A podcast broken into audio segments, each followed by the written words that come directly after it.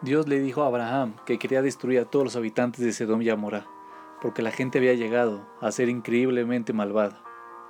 Pero Abraham consideró que todos los justos que vivían ahí no deberían sufrir solo por la gente malvada. Así que Abraham le pidió a Dios, ¿perdonarías a todo el lugar por el bien de 50 justos? Y Dios le respondió, si encuentro 50 justos en Sedom, entonces perdonaré a todos. Abraham respondió, ¿qué pasaría si hubieran solo 45 justos? Él le dijo, si encuentro 45 justos, no los destruiré. Y siguió Abraham con sus pedidos. ¿Qué pasaría si hubieran solo 40? ¿Qué pasaría si hubieran solo 30? ¿Y si hubieran solo 20? Hasta que al final le preguntó, ¿y si hubieran solo 10 justos? Hashem le respondió, no destruiré el lugar por el bien de los 10 justos. Adam Lieberman nos enseña una lección de vida. Claramente, Abraham no quería que Dios destruyera Sedom si es que había personas justas viviendo ahí. Sin embargo, Abraham no sabía cuántas personas justas debían vivir ahí para que Dios preservara la ciudad. Abraham no quería comenzar con un número demasiado pequeño, ya que Dios descartaría la idea por completo.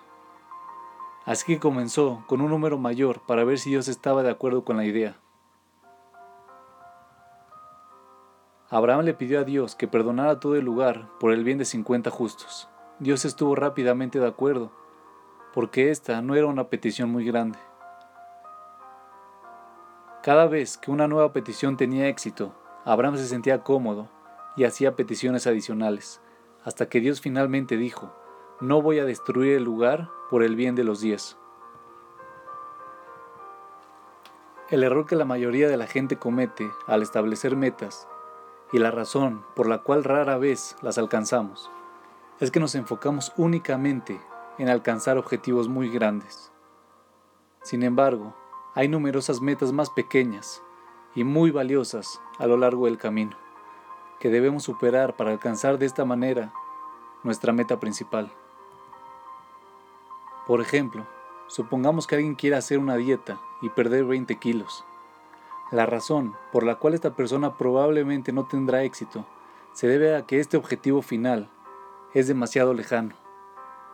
Para que las metas sean alcanzables, la persona debe tener objetivos pequeños, fáciles de alcanzar, a lo largo del camino y debe tratarlos como grandes éxitos cuando los alcanza. En general, nuestra naturaleza humana es adoptar una actitud de todo o nada en relación a nuestros objetivos. Sin objetivos pequeños a lo largo del camino, es muy fácil rendirse y experimentar frustración y decepción. Los gimnasios han construido su modelo de negocios en base a este principio. ¿Te has preguntado alguna vez cómo los gimnasios cuentan siempre con cientos de miembros nuevos? Sin embargo, nunca construyen nuevos casilleros para acomodarlos. ¿Cómo es posible que el número de miembros esté en constante aumento, pero las instalaciones no crezcan? La respuesta es que la mayoría de las personas que se unen a los gimnasios eventualmente desisten.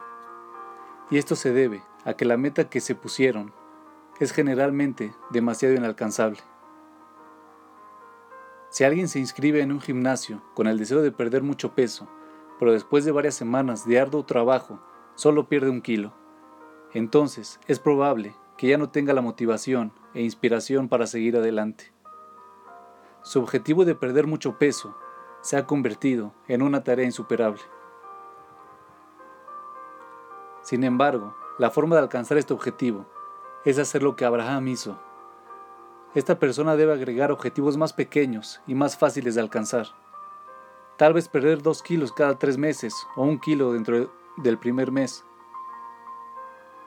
Y puesto que estos objetivos son mucho más reales, no se desanimará y de esta manera podrá continuar fácilmente hasta alcanzar su objetivo final de perder 20 kilos.